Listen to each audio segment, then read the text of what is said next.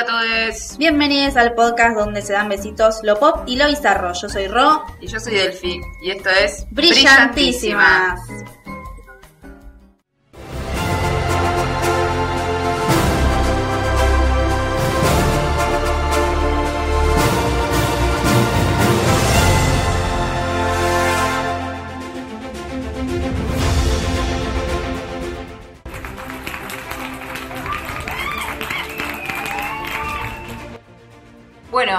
Bienvenida de nuevo.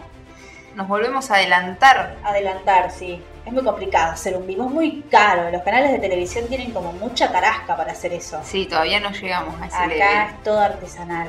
Todo eh, hand- handmade. Claro, así que.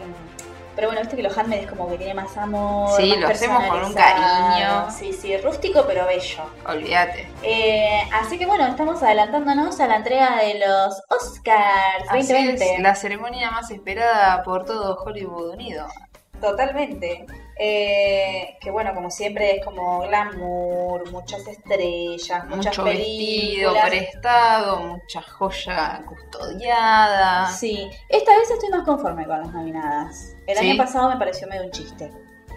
Yo la verdad que últimamente, cuando era más chica, me proponía como me voy a ver todas las pelis de los Oscars. Sí. Y como que últimamente no, este año le intenté meter un poco de onda, vi un par. Pero la verdad me preguntás que hubo nominado el año pasado, ni idea. Eh, Pantera Negra. Ah, ok, sí. entiendo. Pero sí. El tema de los Oscars es que son unos premios complicados también, como todos los premios en sí. Eh, se está hablando mucho del tema de Oscar So White. Y Ese sí, es como el principal tema ahora. De hecho, Joaquín Phoenix se tomó el tema en serio, rechazó su acta hace un par de días atrás. así es. Eh, el tema con las premiaciones de sextos, hay mucha gente que se está quedando afuera 2020. Es como hicieron dos años de Changui, como sí, nominamos Pantera Negra, nominamos gente de color, nominamos Sí, sí. actrices que nadie esperaba. Y ahora de repente es como hombres blancos heterosexuales trajeados. Se olvidaron, se olvidaron, Se de que estaban en pose. Claro, es como, bueno, te hacemos este Changui y ahora ya otra vez como lo mismo. Tal Hay cual. muchos medios estadounidenses que se han negado a cubrir la ceremonia por, por Ah, este tema. Así que nada, es como ya arrancamos bastante polémicos los Oscars. Sí, que últimamente son más polémica que otra cosa. Sí, es como ya un poco bailando por un sueño. Bailando Y por se va Oscar. poniendo, es que no se ayornan a la actualidad del universo y ya como que te los dejas de tomar en serio. Pasa que es como que de última, careteala un poco. Sí, ¿no? tal cual. Como, bueno, la caretearon dos años y más o menos salió. Se le fue un presentador en el medio y cambiaron toda la forma de, de hacer la Sí. ceremonia, pero más o menos la pudieron pilotear un poco y ahora fue como otra vez volvemos a lo mismo. Sí, es, com- es complicado, evidentemente. Eh, no, eh, también lo que se habla mucho es eh, cómo hacer para que dejen de, se- de estar tan sesgados, digamos, eh, los nominados y todo, como, porque intentaron también como diversificar la base de los socios de la academia, no sé qué, pero como que sigue siendo todo igual. Sí, son los mismos 6.000 todo el tiempo, prácticamente. Son tipos grandes. Yo me lo imagino así. El tema es que la realidad, yo en los Oscars no creo mucho desde el día ya por 2006, en donde Brokeback Mountain perdió mejor película. Yo vi esos Oscars con mucha ilusión. Oscar homofóbico. Sí. Eh, y cuando perdió Brokeback Mountain dije, bueno, listo, ya está, no pego más en los Oscars, como cuando Taylor Swift que dejó de creer en los Grammys, esperemos, Taylor te queremos, no creas en los Grammys. Eh, Extreme bueno. Miss Americana. Siempre me el chivo. Esperemos que esté nominado a mejor documental del año que viene en los Oscars. Que Y lo dudo. Netflix tiene esta cuestión de ahora hacerlo en Selected Theaters Sí, para se poder estrenó ahí solo en Estados Unidos, por lo que tengo entendido. Ah, Me rompieron un poco el cora. Sí, sí. Está bien, está bien. Pero Taylor para mí tiene algo con Latinoamérica. No vino nunca. Apunta mucho al mercado asiático. sí, maldita sea. Para, volvemos a Taylor y esto no es el podcast de Taylor. Bueno, el próximo podcast podemos hacer de Miss Americana. Dejen en los comentarios. A ver, Eh, a ver qué es lo que quieren. Pero- de DMs. Tal cual. Pero bueno, eh, volvemos a los Oscars. Ceremonia, domingo 9 de febrero. Domingo 9 de febrero a las 20.30 horas arranca la alfombra roja con Axel Kuchevaski por TNT como todos los fucking Oscars de tu vida. Lo amamos, Axel. ¿Quién Axel pudiera? es- ¿Quién pudiera? Es el dios del cine en la Argentina. Tal cual. El número uno. Y en I también pueden ver la, la cuestión más eh, payonista de, de la alfombra roja, que es como el vestido, la, la camarita que te enfoca las Algo que amaba de la de la award season era cuando estaba viva Joan Rivers Mm. que hacía Fashion Police. Increíble. Ay, qué droga ese programa que era el, la jaula de la moda del primer mundo. Claro, siguió después igual, no sé. Siguió, siguió con, con la hija. no, con Kelly y con Osbourne. Kelly Osbourne. Pero me parece que ya se Ya, ya caducó. Sí. Bueno, Bueno, eh, va a ser la edición número 92, o sea, madre, qué cantidad de Oscars entregados. Sí. Y bueno, siempre se hace en el Dolby Theater en Los Ángeles, que Los Ángeles es la cuna del cine hollywoodense. Eh, así que nada, eh, todo muy normal. Y al igual que el año pasado, no va a haber presentador. Eh, ya sabemos que hubo... Como que no les quedaron hombres como para que presenten, porque todos tienen algún escándalo y básicamente lo mejor y más sano es que no haya ninguno. Yo no entiendo por qué no la ponen a Ellen todos los años a conducir los Oscars. Me parecería lo más sano. Divina, divina, mi amor. Y, pero bueno, te cansa un toque. Pero es una Todos vez al año. Pero es una vez al año. ¿qué Tina Fey y cuesta? Miss Waller.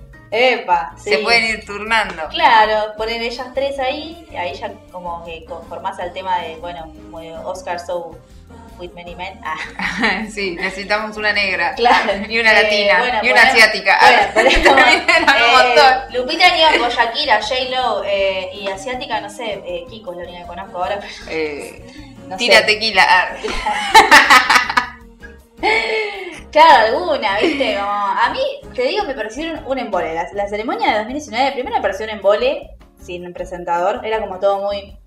eh, Mal. A mí, Eh. uno de mis momentos favoritos de los Oscars fue eh, los Oscars que, pres- que presentó Hugh Jackman.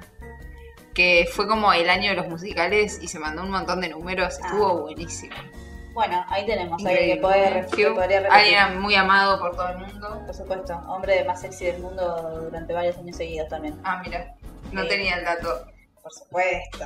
Este, así que nada, no va a haber presentador y sí como un montón de números musicales, viste que como que te van cuoteando los nominados a mejor eh, tema original, creo que es. Y es como que entre Y postre y eh, postre. performance, pum, pum. Esperemos que sea un poco más entretenida que la del año pasado. Yo la del año pasado era como, por favor, quiero que entreguen mejor película, me quiero dormir, Ah, encima termina como re el tarde. orto. Termina como a las 3 de la mañana, basta. O sea, Sí, no está pensado para los latinoamericanos que trabajan. No, no, menos que sean monotributistas. Igual ellos no tienen tanta diferencia horaria, ya también debe terminar medio tarde. Y pero después se van de after. Sí, eh, los que, los que van los premios, pero el resto de la gente que los mira por la tele, Igual, no sé, o sea, compensatorio. Ausente con aviso. es feriado nacional en los Sí. Estados Unidos de Sí, América. tendríamos que consultarle a nuestros ¿el Oscar oyentes. Puede ser. Eh, post Oscar Day. Me parece genial. Bueno, eh, ¿querés que vayamos con los nominados? Eh, dale, revisemos las categorías más importantes. Tenemos.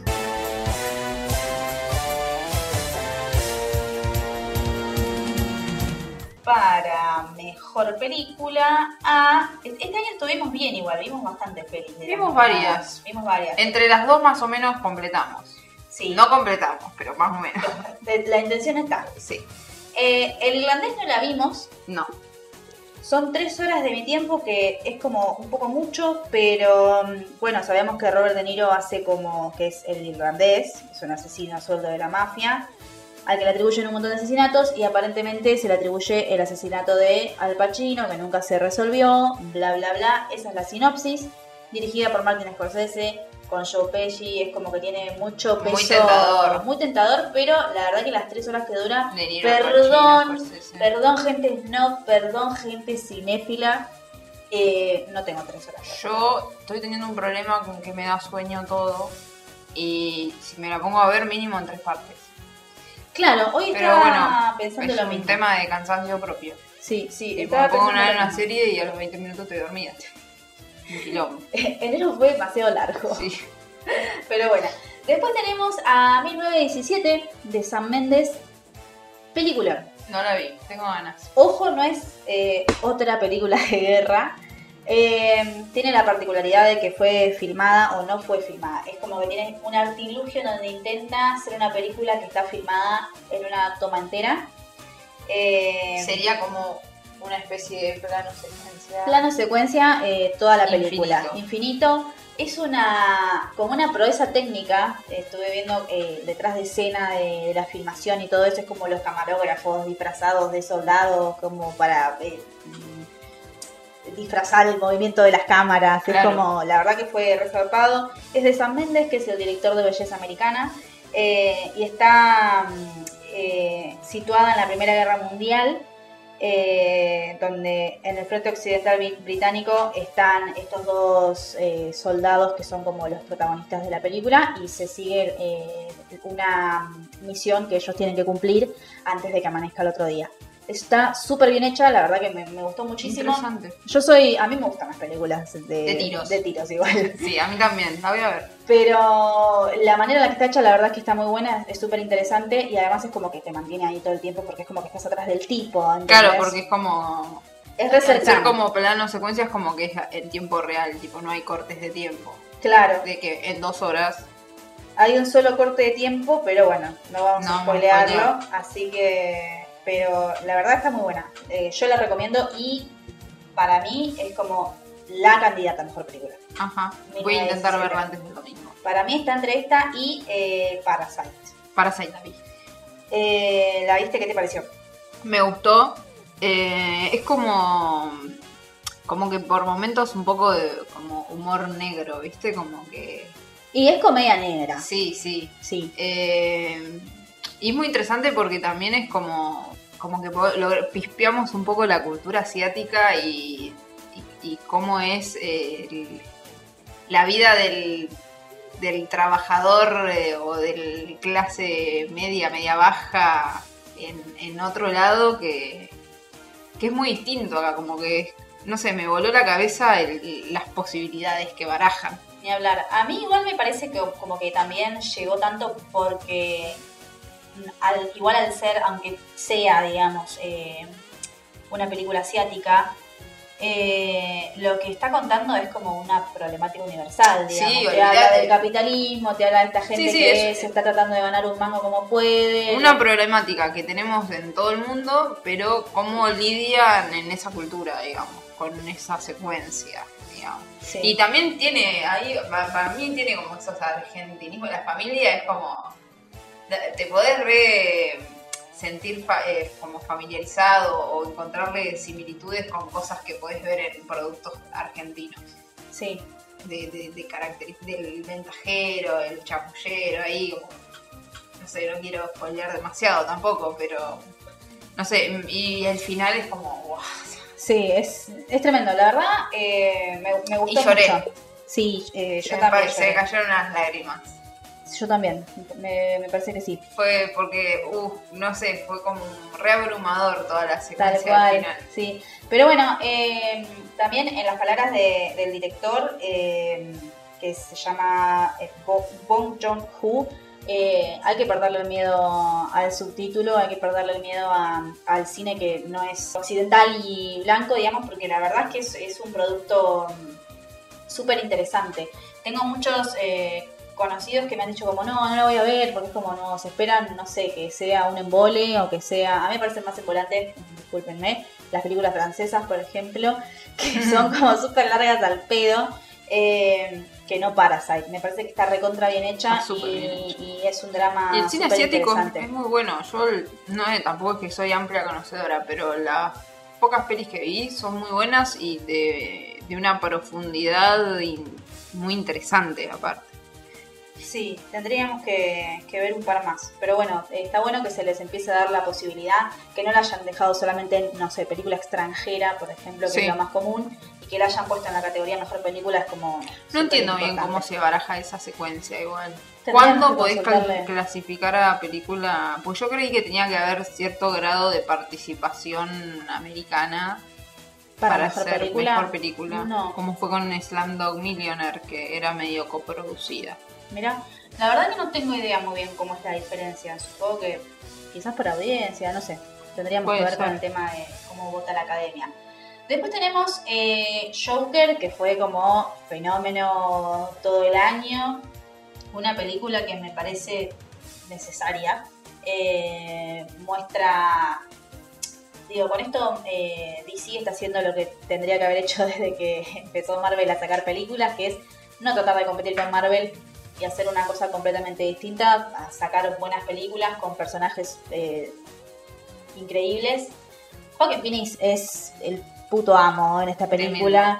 Eh, y es una crítica social muy, muy interesante. Es doloroso verla también. Sí, y también, más allá de que sea una película de un supervillano y lo que sea, es es súper terrenal y te con- recontra puedes sentir identificado con las secuencias que vive el chabón, por más extremas que sean.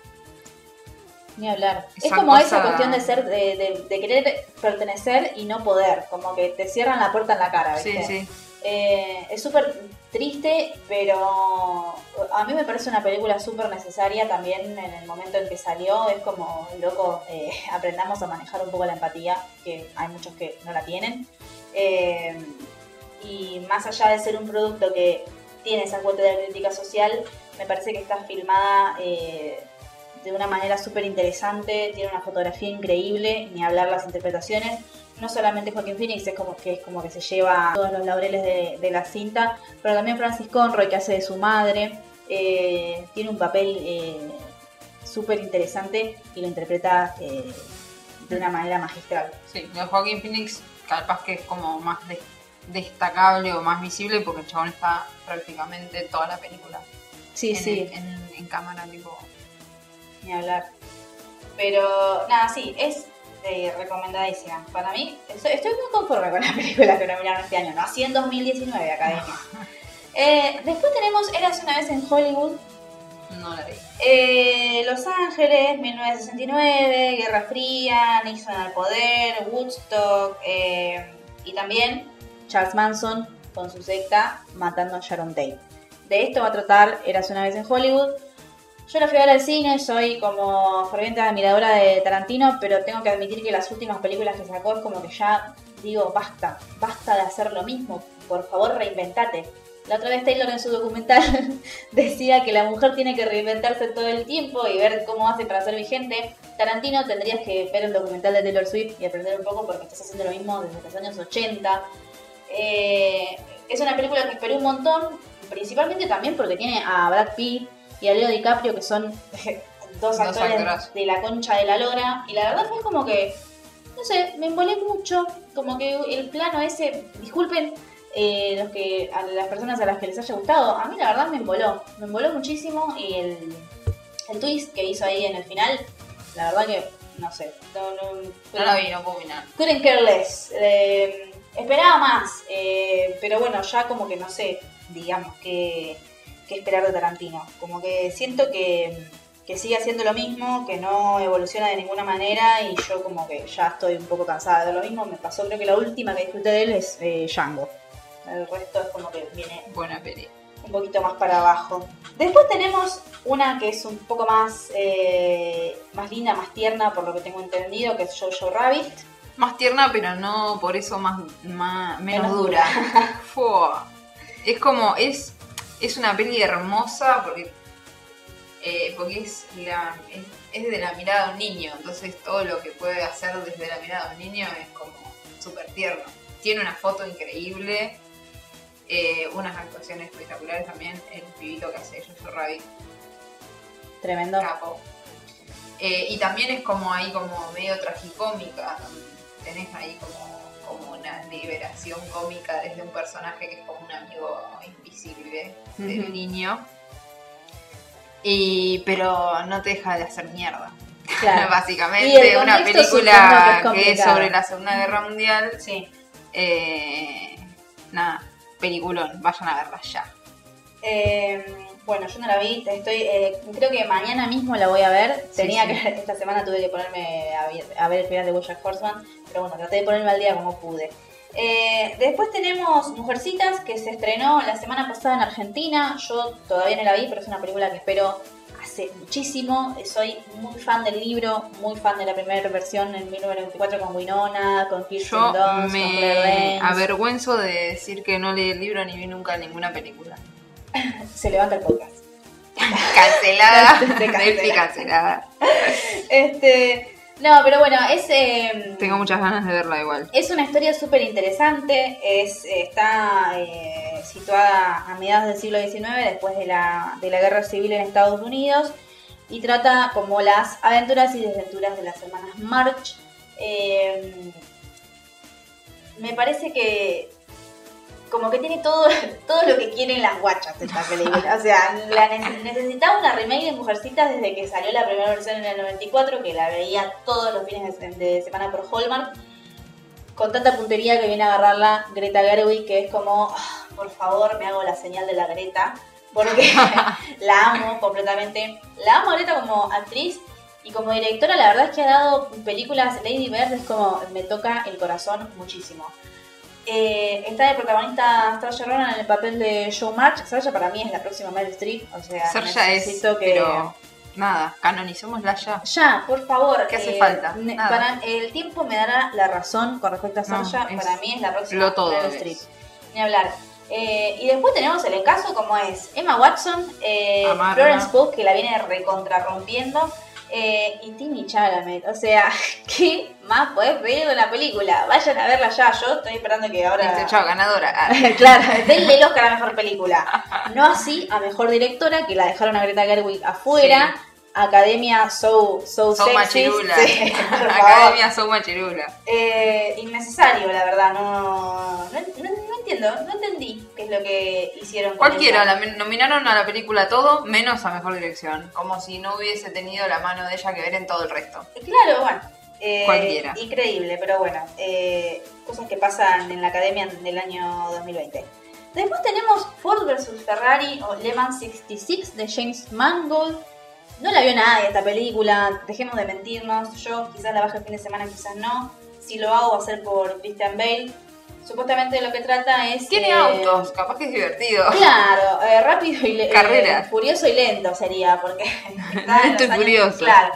Eh, en los años 60, eh, supuestamente hay un eh, corredor de autos y un ingeniero que se mezclan y hacen un gran team porque quieren hacer un auto más rápido que la Ferrari más, más de ese momento. Pulenta de todas. Este, así que bueno, me parece interesante, quizás a mí no me llama tanto la atención, pero bueno, está Christian Bale y Matt Damon haciendo equipazo Ah, ahí. buenos actores tiene. Sí, sí. Y después tenemos Marriage Story de Noah Baumbach, que a mí me encantó.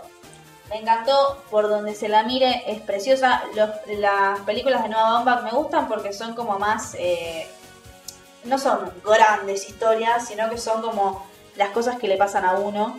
eh, como separarte de tu mujer y tener un hijo de mierda por el cual estás peleando la custodia. Lo único que no entendí es por qué se peleaban por la custodia de ese pibe. Por favor, es bueno, infumable. Es el hijo. Es infumable. Pero Eh, bueno, Yo debo decir que la empecé a ver como con mucho prejuicio, porque dije, "Mm, una peli de un que se separan, me chupa un huevo. Básicamente. yo la verdad me encantan esas películas. Pero me atrapó desde, desde que arrancó. Tiene una forma de, de relatar que me atrapó de toque. Hablar. Y bueno, está Adam Driver, que es. ah, Ultimate, qué hombre.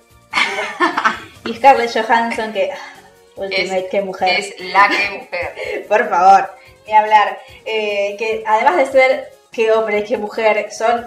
Qué Qué actores. actorazo. Por favor. Scarlett, la verdad, eh, hay que sacarse el sombrero con esa mina, porque lo que ha sido cosificada desde que arrancó. Y la chabona ha demostrado con creces la actriz que es. Scarlett, te banco. La bancamos, es una genia. Y bueno, eh, Historia de un matrimonio está en Netflix. Si no- todavía no la vieron, la pueden ir a ver. Es una historia súper interesante. No es, oh, qué zarpado este bosque encantado. Es algo que puede pasar en la vida cotidiana. Pero para mí esas películas tienen como su toque también. Porque son cosas que le pasan a todo el mundo. Sí, y la lo- importancia está en la forma de narrarlo. Lo- claro, lo rico no es los efectos especiales y la cosa, sino el guion el, el- el- la forma en que está filmada, como te cuentan la historia desde todo, desde, desde la foto, desde la cámara, porque también tiene una forma de, de- de estar filmada especial. Peliculón. Y ellos que se roban todo. digamos. Sí, sí, Ellos sí, claro, unas actuaciones espectaculares. También hay una actriz eh, eh, nominada a, a mejor actriz soporte, Eh, sí, Laura Dern. ella, que también la odias y la más también es como, ah, Sí, ahí. Así que bueno, esas fueron las nominadas a mejor película. ¿Predicciones? a ver. Yo creo que por lo que tuiteó la academia, Que tenemos la eso también. La academia puede que haya tirado un tweet en donde reveló a todos los ganadores. todos los ganadores, no, boludo bárbaro. Eh, mirá, no vi todas, por lo que se me complica un poco, pero creo que 1917, por lo que me contaste, por la complejidad técnica que tiene y, y teoría la calidad de, de guion, puede ser una muy buena candidata. Parasite también me parece que puede ser una candidata. Total. Y no le saco fichas a Jojo Rabbit tampoco, porque me parece una peli también que cubre todas las bases, digamos. Ni hablar. Eh, para mí también eh, 1917 es casi la indiscutible ganadora para mí. Eh, pero bueno, eh, no pierdo la fe en que Parasite puede dar ese batacazo ahí también porque es un película. Eh, y como tercera opción no le saco las fichas a Joker porque la verdad es que es también eh, una, un film increíble. Eh, Yo veo difícil que- que con lo acartonada que es la academia le dé el premio a mejor película a una peli de superhéroes, antihéroes. Se la dieron a Pantera Negra el año pasado. Salió ganadora de mejor película. No me acuerdo si ganó mejor película, pero ganó, No, ganó muchas ser. cosas. Me parece que ganó mejor película o algo así. Pero bueno, lo vamos a chequear después. No, la cuestión es que estaba nominada y, y ganó un montón de mal, cosas. a y está mal. Y basta, no. Es más, eh, sí, creo que ganó mejor. Producción me chequea si Pantera Negra ganó mejor película en 2019. Muy bien. Eh, tenemos también, pasamos ahora mejor director.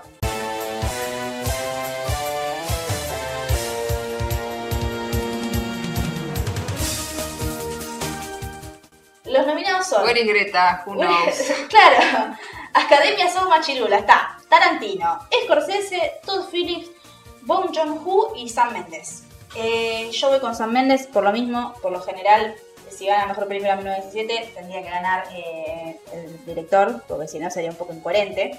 Y sí, Eh, salvo que pase como le hicieron a Boyhood en su momento, que la ignoraron por completo, pero bueno, ah, la academia me ha herido muchas, en muchas en ocasiones. muchas ocasiones. Eh, Y a Leo más. y a, Le- y a Leo, ni a- cada, cada herida que le hicieron a Leo fue una que me la personal yo también, por supuesto. Eh, ¿Tu predicción cuál es para mejor director? Y mejor director, la verdad que no tengo ni idea. Yo conozco solo a Scorsese y Tarantino porque no soy demasiado cinéfila.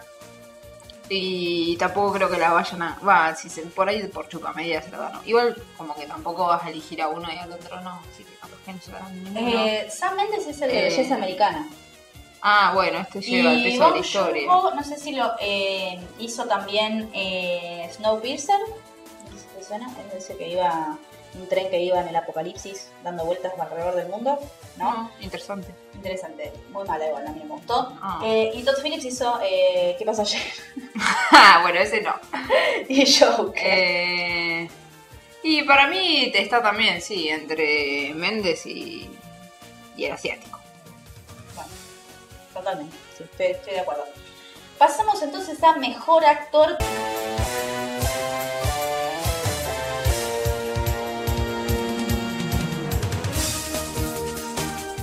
Que bueno, ni siquiera vamos a hacer una predicción porque me parece que lo más obvio es que se lo gane Joaquin Phoenix. Yo soy muy fan de Adam Driver y lo único que lamento de su nominación es que haya sido en el mismo año que Joaquin Phoenix la rompió como Joker, Sí, porque sí. la verdad es que hizo una, una interpretación increíble en, en Marriage Story. Me dicen que Pantera Negra no, no ganó mejor película, pero estuvo nominada. De todos modos, qué vergüenza, academia. Volvemos a mejor actor. También está nominado Jonathan Price por Los Dos Papas, Antonio Banderas por Dolor y Gloria y Leo otra vez, eterno eh, runner-up. Eh, no, no creo que esta sea su, que No, este sea su año. muy. No, no se llevó ninguno aparte, vienen ganándose todos Joaquin eh, Phoenix. Joaquin Phoenix y Brad Pitt como soporte. Ni hablar. Este, una mención especial para Jonathan Price. eh, no sé si viste Los dos papas. No.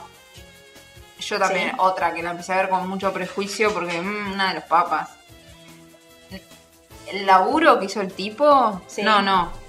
Era el papa, chabón. O sea, Es parecido aparte. es muy ¿eh? parecido físicamente, pero el loco lo que elaboró el tema del acento y todo, porque es británico.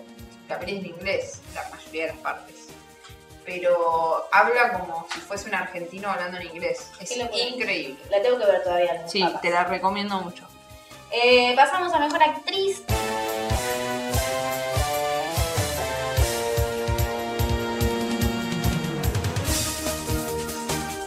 Tenemos a Cynthia Erivo por Harriet. La verdad, no estoy al tanto ni de qué película es Harriet ni qué persona es Cynthia Erivo, pero bueno, eh, supuestamente es una de las grandes eh, predicciones de, de- de mejor actriz. Ajá. Está Scarlett Johansson por Marriage Story, Saoirse por Mujercitas, Renée Zellweger por Judy y Charlize Theron por El Escándalo.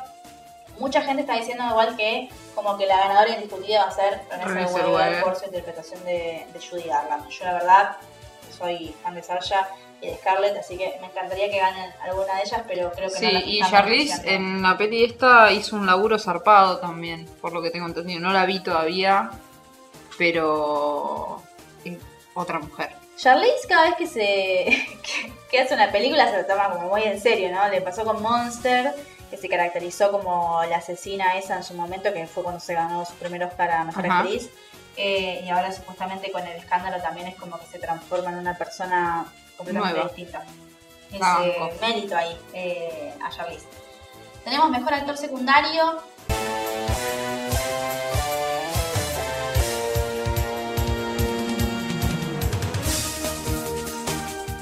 A Brad Pitt eh, por Eras una vez en Hollywood, Al Pacino por el irlandés, Joe Pesci también por el irlandés, Tom Hanks por un amigo extraordinario y Anthony Hopkins por eh, Los dos papas. Las predicciones dicen que Brad Pitt va a seguir Y llevándose sí, todo, Se ¿no? llevó todos. Todos los premios que hubo los, se los llevó. Así que bueno, ahí eh, Tim Brad, ¿no? Tim Brad, sí. Después tenemos Mejor Actriz Secundaria.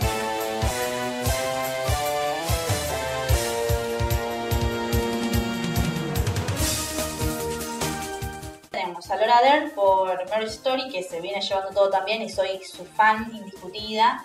Tenemos a Scarlett, que es la primera vez en la historia que, eh, que una actriz está nominada por las dos cosas, actriz y actriz de reparto.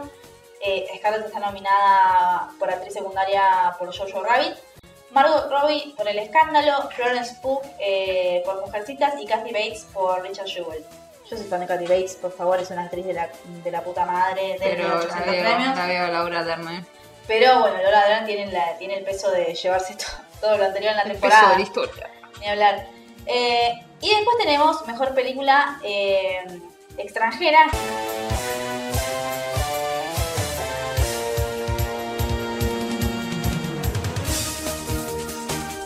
Que está Parasite, que yo como que tengo esta teoría de que probablemente le den mejor película a 1917 y a Parasite le den mejor película Extranjera. Es que no pueden no ganar mejor Algo. película extranjera si están men- nominada a mejor película. No tendría sentido. Claro.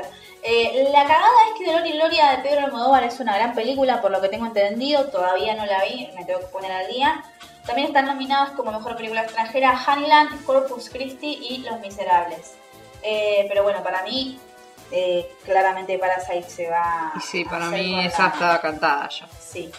Tenemos después eh, mejor película de animación.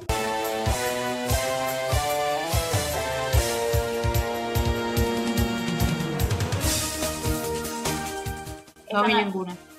Yo tampoco, porque la verdad que Toy Story 4 a mí no me interesa.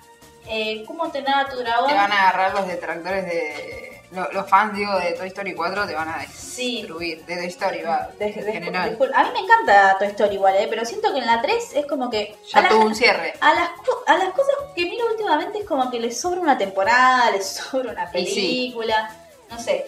Pero bueno, después tenemos entrenar a tu dragón 3, que a mí las anteriores me encantaron, pero esta ya por ahí no me interesó tanto, no la vi. Eh, ¿Dónde está mi cuerpo? de Jeremy Clapping. Eh, Mr. Link de Chris Butler y Funan de Dennis Do son eh, las cinco nominadas a mejor película de animación. Yo no tengo predicciones porque no vi ninguna. Para mí va a estar entre Toy Story 4 y Cómo entrenar a tu dragón, pero solo por ta- porque me da que deben ser las más taquilleras. Eh, para mí tiene grandes posibilidades. Eh, ¿Dónde está mi cuerpo? Porque viene pegando fuerte en festivales. Ah, bien. Sí, también el Tiene hecho de que estas sean como la cuarta y la tercera puede que le quite. Mérito. y- Y después pasamos a la, la última categoría que por ahí nos interesa. No podemos hacer. eh, Canción. Canción original. Pero bueno, guion original tenemos nominado a Eras una vez en Hollywood, Historia de un matrimonio, eh, Parasite, 1917 y Puñales por la espalda de Ryan Johnson. Eh, soy fan de Ryan Johnson, deberían darle todos los Oscars que, y todos los laureles que no le dio la saga y el fandom de Star Wars. Así que, dicho por él, pero la verdad que el, el guion de 1917 y Historia de un matrimonio son un fucking lujito. Ni hablar del de Parasite. El de Eras una vez en Hollywood, la verdad que me da vergüenza un poco ajena. Pero bueno, eh, ha sido muy nominado y muy aclamado por la crítica, así que estoy pensando que hay algo mal conmigo. No, bueno, Pero bueno. con Tarantino y Scorsese un poco también, creo, un poco va a pasar esto de que ya están como ahí consagrados y todo lo que hacen por encima nos sacan pelis todo el tiempo. Todo que hacen, lo que hacen mal y les chupan. Claro, pero no tiene, o sea, realmente, realmente Eras una vez en Hollywood, es como, hay un plano que se repite y esto. En algún lugar del mundo No. hay un joven cinéfilo fanático de Scorsese y Tarantino que se está revolcando. Es un hecho escuchándonos hablar. No nos lo siento, No pero no lo siento. Si te, si te gusta Tarantino y Scorsese, no escuches este. Claro. Yo soy fan de Scorsese igual, a ver, las, gran- las películas que más me han gustado son de Scorsese, digo, tiene eh, Los Infiltrados, tiene películas que son una fucking locura, pero la verdad que no voy a desperdiciar tres horas. Eh, soy monotributista, Scorsese, no puedo estar ¿Sabes lo que cuesta mi tiempo? Por favor. En algún Y- momento la voy a ver.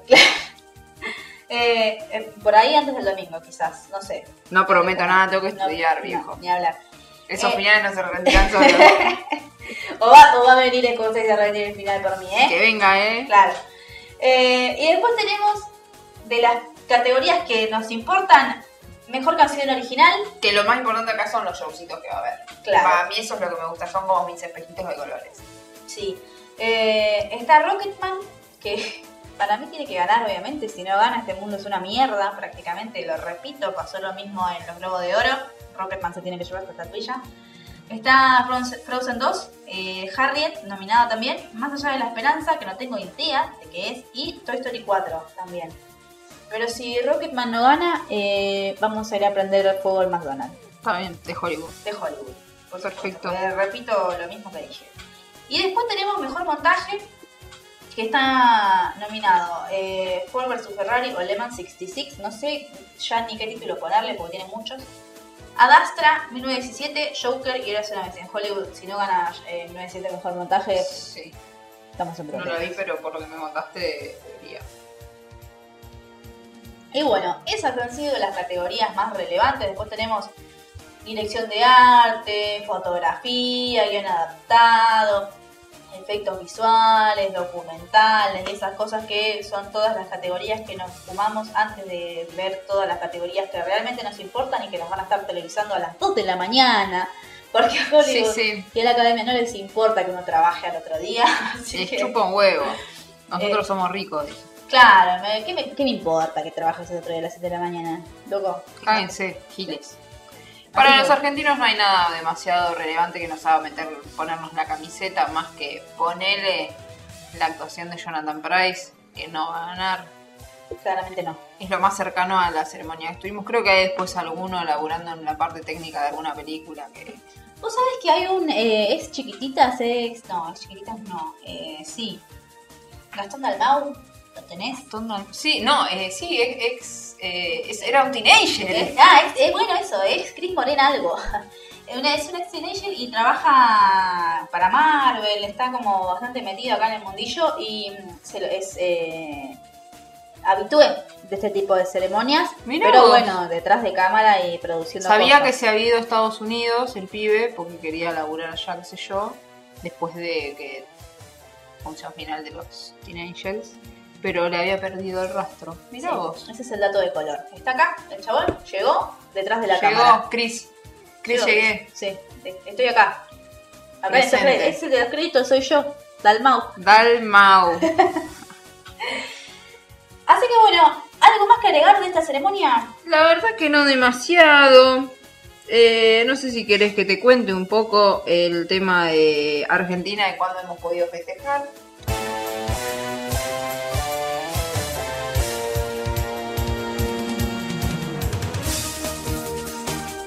A ver, Eh, tuvimos nominadas películas eh, a mejor película extranjera un par de veces. En el 74 La Tregua, en el 84 Camila, en el 85 La Historia Oficial, que nos dio nuestro primer Oscar. 84-85, ahí bien. Sí, re bien, ahí metimos pim pim. Claro.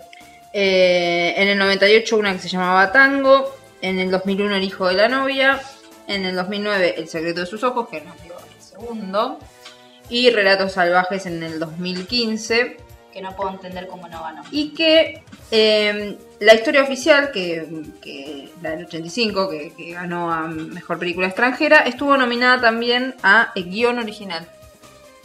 Mira qué bueno. Súper interesante Sí. ese dato. Y bueno, después, eh, como otro dato de, de color, después de mm, estar nominada El hijo de la novia, no, perdón, eh, la historia oficial, en el no, 87, eh, ¿cómo se llama esta mujer actriz Norma argentina? Leandro. Norma Leandro estuvo nominada a Mejor Actriz de Reparto por una película coproducción mexicana eh, estadounidense.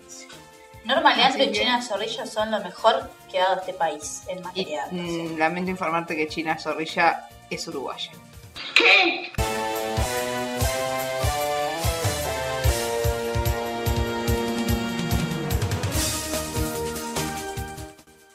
Pues eh, cerrame la mesa. ¿Cómo puede ser que esa tierra haya dado a China Zorrilla y Osvaldo Laporte?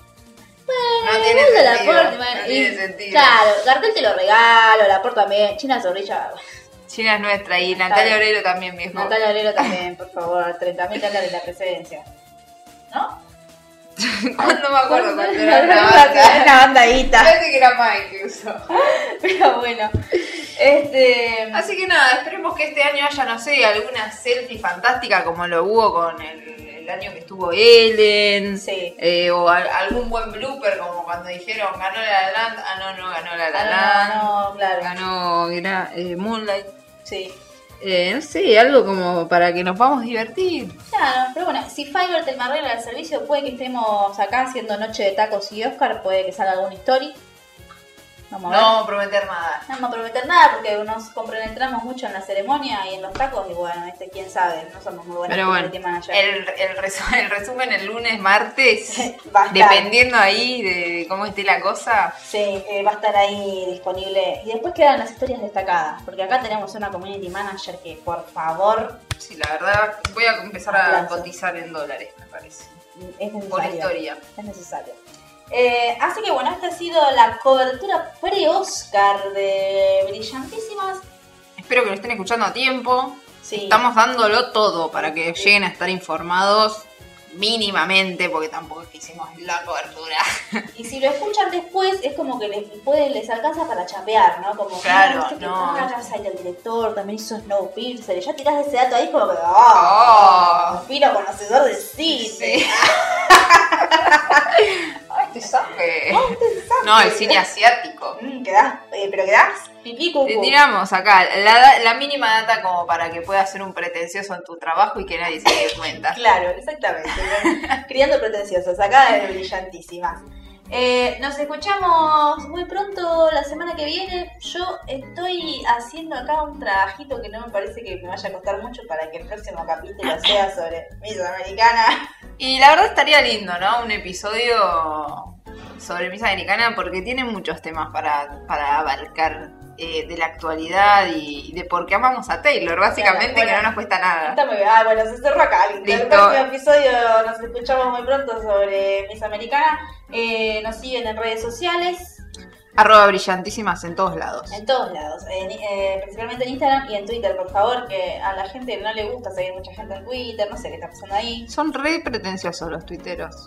Bueno, Instagram será nuestro nicho entonces. Sí, sí. Bueno, eh, nos vemos en las redes sociales, nos escuchamos por Spotify, Anchor, Radio Public y todas las cosas que están en el link de nuestra bio. Están en múltiples plataformas porque Brillantísimas es así, múltiples plataformas, por favor. Olvídate. Este. Y si tienen algo para decirnos que quieran que hablemos o, o algún comentario sobre algún programa que ya haya- hayan escuchado, eh, también mándenos que nos encanta recibir mensajes. Mándenos, mándenos DM, como dice Lizo. Si quieren sacarle el cuero a Justin Bieber, también estamos abiertos. estamos listas para, para hablar de cómo amamos a Taylor, para amar de cómo se llama a Harry, para sacarle el puesto a Justin, para hablar de lo polémico que estuvo en la última semana de Demi Lovato. Sí, sí, sí. Ahí, Acá- amor, odio, amor, odio, amor, odio. Sí, acá su podcast también tiene abiertos los DM para ustedes. Así Claro, que nos si necesitan ventilar, la- También. claro. Si su estrella pop les los traicionó, acá estamos para apoyarlos. Ni hablar. Así que bueno, esto ha sido todo el episodio de hoy. Esperemos que les haya gustado y nos estamos escuchando. Estamos escuchando, así es. Bye.